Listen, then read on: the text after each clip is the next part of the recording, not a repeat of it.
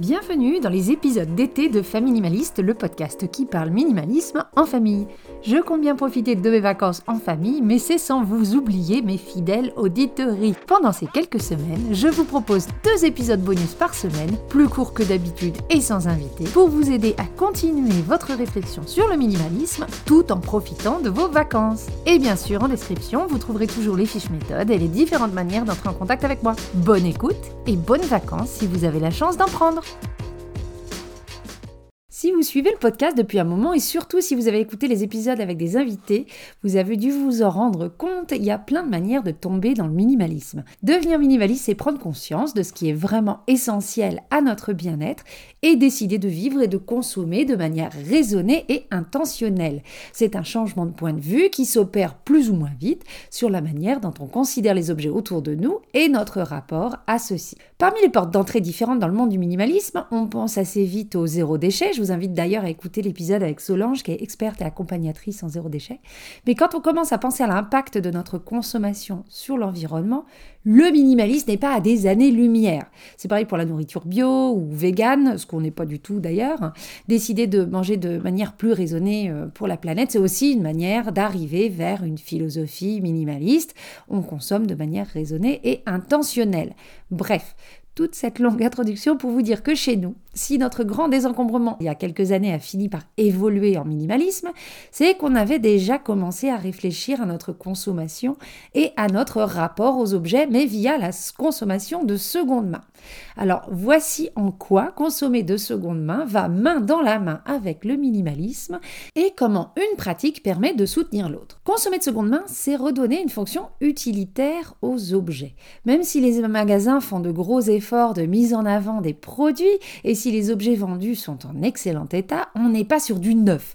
Sans les jolis emballages, sans le packaging et ses jolies couleurs et slogans, les jouets ou ustensiles de cuisine sont présentés bruts, leur côté pratique ou utilitaire est beaucoup plus mis en valeur et du coup, on achète peut-être de manière plus réfléchie parce qu'on reconnaît un vrai besoin et non parce qu'on est influencé par du marketing.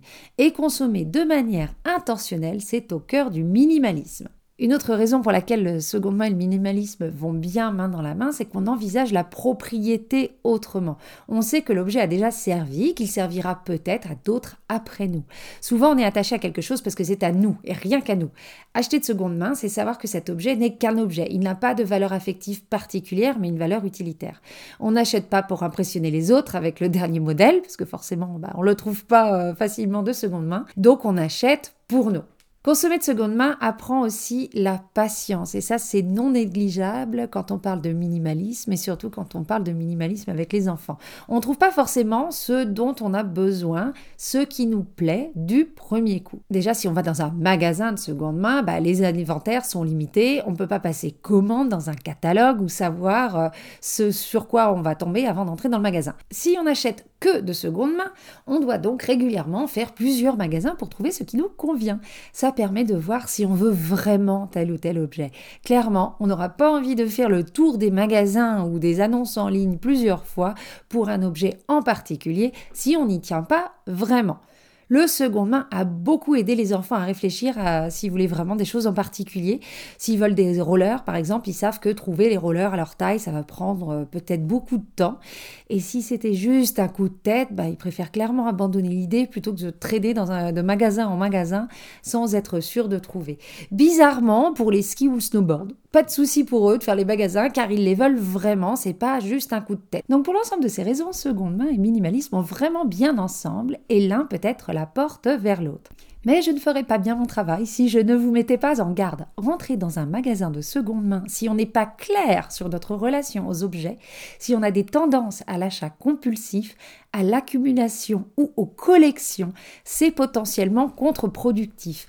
Les prix étant bas et l'argent allant souvent à des œuvres caritatives pour les magasins euh, type Emmaüs ou Armée du Salut, eh ben on se donne bonne conscience, on a l'impression de faire des économies tout en faisant une bonne œuvre et là, c'est vite l'emballement, on revient avec d'objets, voire même des meubles que nous aurions déjà en double chez nous et qui ne feront que nous encombrer neuf ou seconde main, soyez au clair sur ce que vous cherchez exactement avant de rentrer et souvenez-vous, pour chaque objet qui rentre, trois devront sortir.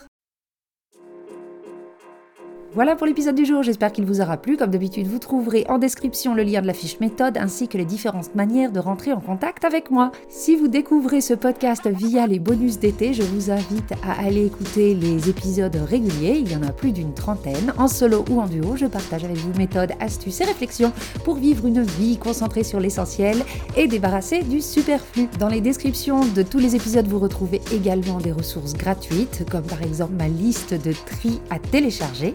Et si vous avez besoin d'aide pour alléger votre intérieur, vous savez où me trouver. Je vous dis à très bientôt et en attendant, n'oubliez pas que vivre avec moins, même en vacances, c'est vivre avec mieux.